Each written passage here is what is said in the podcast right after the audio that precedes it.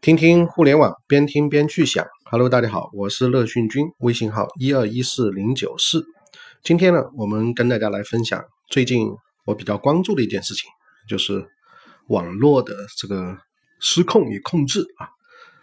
那么，呃，我在郑和岛上看到这篇文章，我觉得非常棒啊，是熊建辉发在凤凰财经上面的。它的标题叫“十二天后，这个行业将彻底消失吗？”打了个问号。那这个行业呢，其实就是现在的网络水军啊。那么网络水军呢，这些年我们从去年在讲 post truth 后真相这个时代的时候啊，其实确实网络水军已经到了非管不可的这样一个地步。他们因编织网络谎言和假象而存在而发达。现在呢，上钟已经在敲响。先来看一看，二零一二年十一月二十九号晚上，华谊兄弟的董事长王中军内心豪迈。因为当时啊，冯小刚酝酿了十九年，华谊投资两亿的这个电影《一九四二》正式上映，首映礼的反响好得出奇。马云盛赞他将名垂青史，柳传志特地发了短信以表敬意。冯小刚呢，则深情的表示：“谢谢中军中磊，我知道你们为了圆我这个梦所承受的压力，下辈子给你们做牛做马。”王中军估计啊，《一九四二》的票房很可能突破八亿。创造中国电影票房史上的一个新纪录，在二零一二年的时候。事后看来，王中军高兴的太早了。第二天一早，《一九四二》在豆瓣、时光网上面恶评如潮，六成的网友打出一星的这样一个最低分，票房成绩也是一片凄凉。与之伴随的就是华谊兄弟的股价被封在了跌停榜上，华谊暴跌，股民逃荒。一些网友断定啊，是水军把。一九四二推到了一星的这样一个场况，而背后呢，一定是有人在操纵呢。一九四二是不是被水军狙击还没有答案。同期上演的电影《王的盛宴》，他的这个宣传团队呢，却公开表态，以被迫启用口碑维护团队，也就是水军，以强力反击同期上映大片的这个抹黑，被迫反击同期上映抹黑见不得光的这个水军营销，就这样堂而皇之暴露在。公众面前抹黑王的是谁呢？抹黑一九四二的又是谁呢？至今其实没有权威的答案。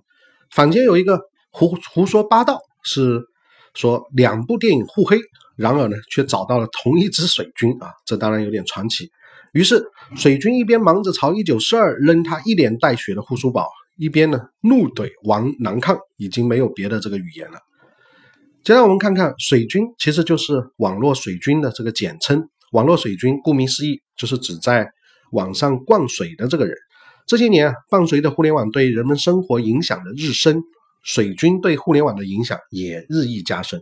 在论坛、博客、QQ 群、微博、微信，从封杀王老吉到三 Q 大战，从抹黑光云长到诽谤人民的名义，他们简直无处不在，无所不能。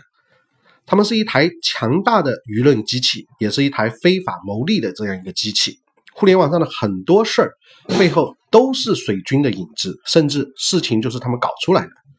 两千零八年汶川大地震，加多宝呢向灾区豪捐了一个亿的善款，举国轰动。随后有一篇让王老吉从中国的货架上消失，封杀他，这样一篇网帖就被疯狂流转。两千零八年那个时候，加多宝呢还没有跟王老吉分开啊。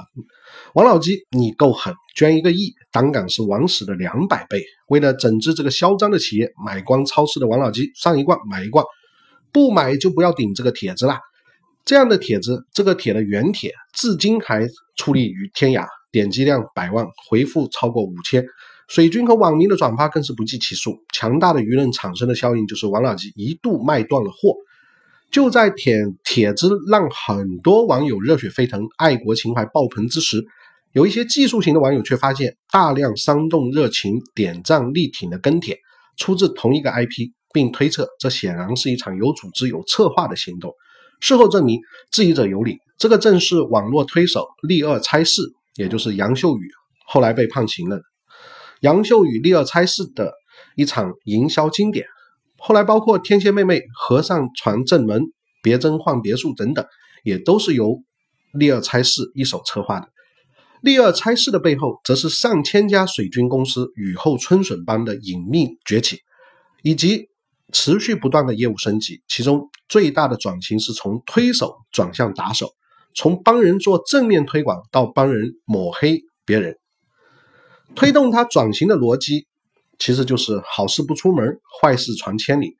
搞正能量传播创意太难了，搞恶搞呢，传播负能量不但分分钟可以成为网络爆款，还能够轻轻松松让不明真相的群众变身为自来水，也就是免费的水军。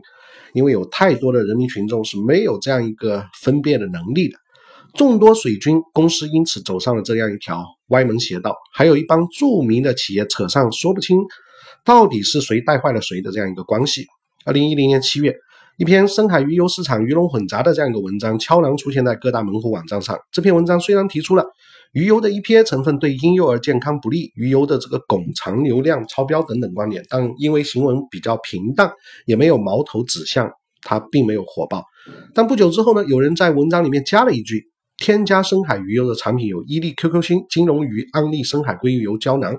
因为涉及到其中的都是一些著名的品牌，舆论因此就快速引爆。伊利 QQ 星导致婴儿性早熟，性早熟抵制伊利 QQ 星一度席卷全网，势不可挡。伊利迅速采取应对措施，但他实在扛不住水军加自来水的狂轰滥炸，最终选择了报警。一家名为博思智奇的水军公司最后被逮出水面。更令人惊讶的是，委托博思智奇的幕后主使。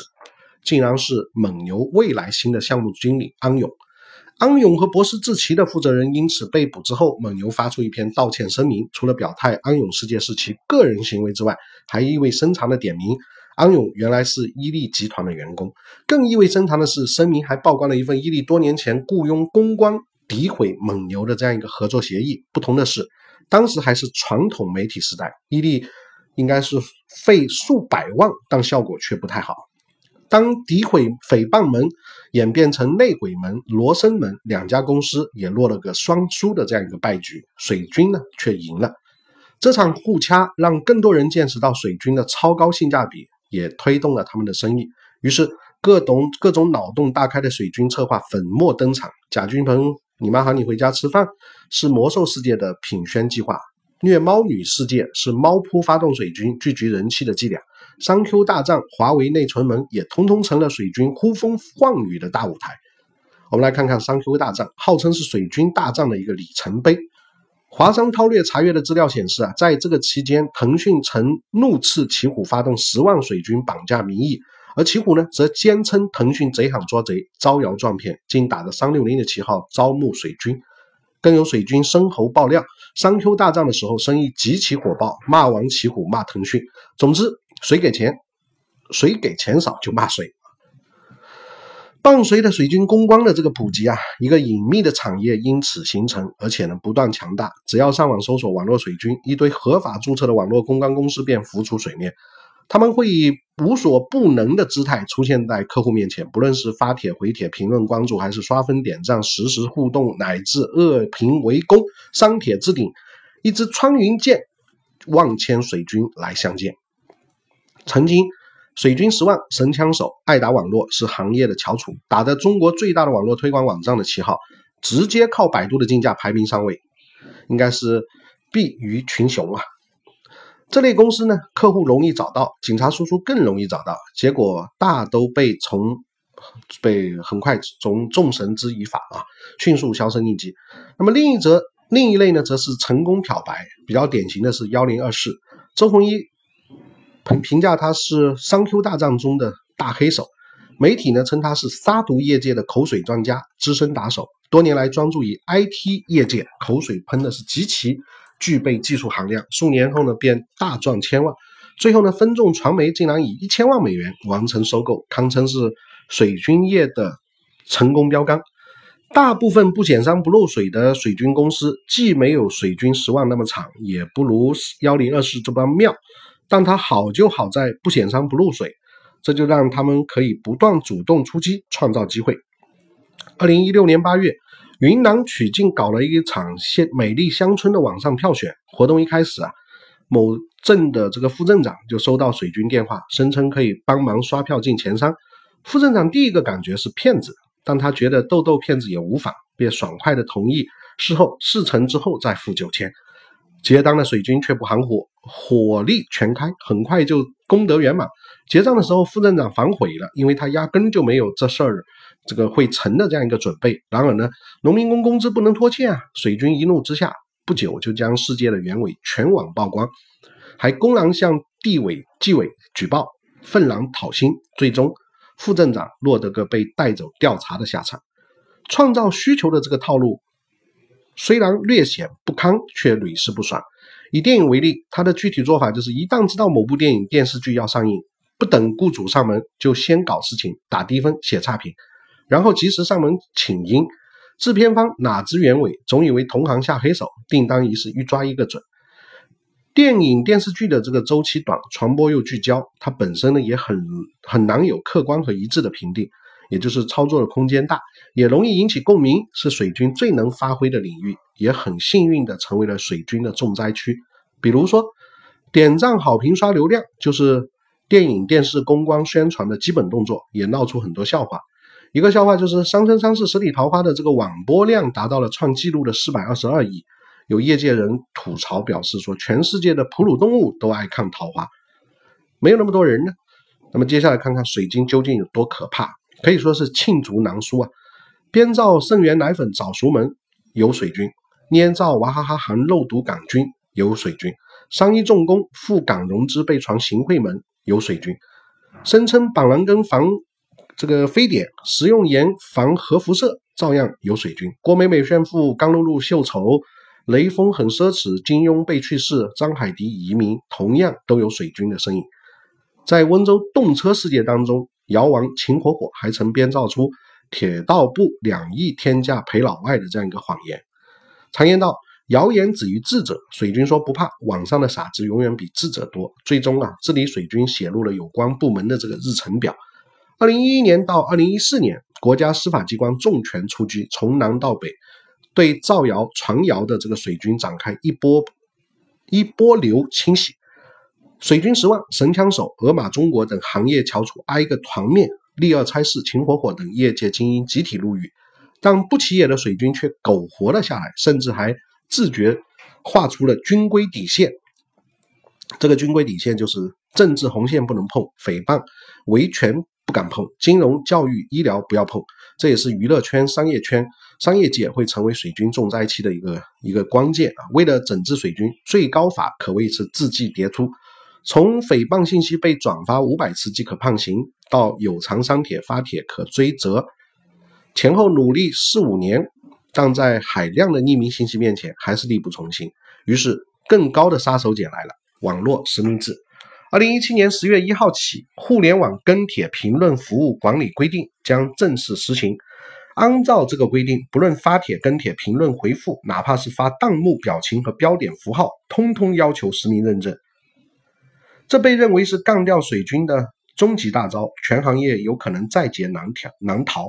如果真是这样，夜观天象的我啊，就掐指一算是，也就是国庆节之后，互联网上谣言、恶评、语言暴力，所有这一切即将消失。但这也不一定啊，咱们公民个人的信息早被大规模的泄露贩卖，水军会不会改头换面，以他人马甲这样的伪实名制出现？吃瓜群众会不会遭遇被水军的新景象？我们仍然将拭目以待。只要有需求，就会有供给；没有买卖，就没有杀害。水军要治，雇水军的幕后主使更该严惩。在我们过去一直在谈互联网的一个现象，叫失控和控制。那在于这样一个二点零，或者是我们说移动互联网这样一个时代，人人都可以参与互联网的这样一个时代里面，信息的这种爆炸，其实就。有类似像失控的这样一个状况，那在这个过程当中，我们说人民群众多数人是不明真相的，那很容易对一些情绪，我们用情绪来代表我们的这个客观事实，在我们在讲很多内容的时候啊，其实多数人是没有那么理智或者是理性的，所以呢，治理这些网络的语言啊，其实也势在必行。当然，受到牵连的就是那些合规正规的经营的一些网站，可能会受到更多的严厉的这个监管部门的监控，比如要求公安备案啊，要求实名制啊，啊，或者要求在一些有评论的这个语言当中有更多的网警会介入啊，啊，这样呢，其实给我们的大众创业万众创新啊，也算是做了一个规范跟调整吧。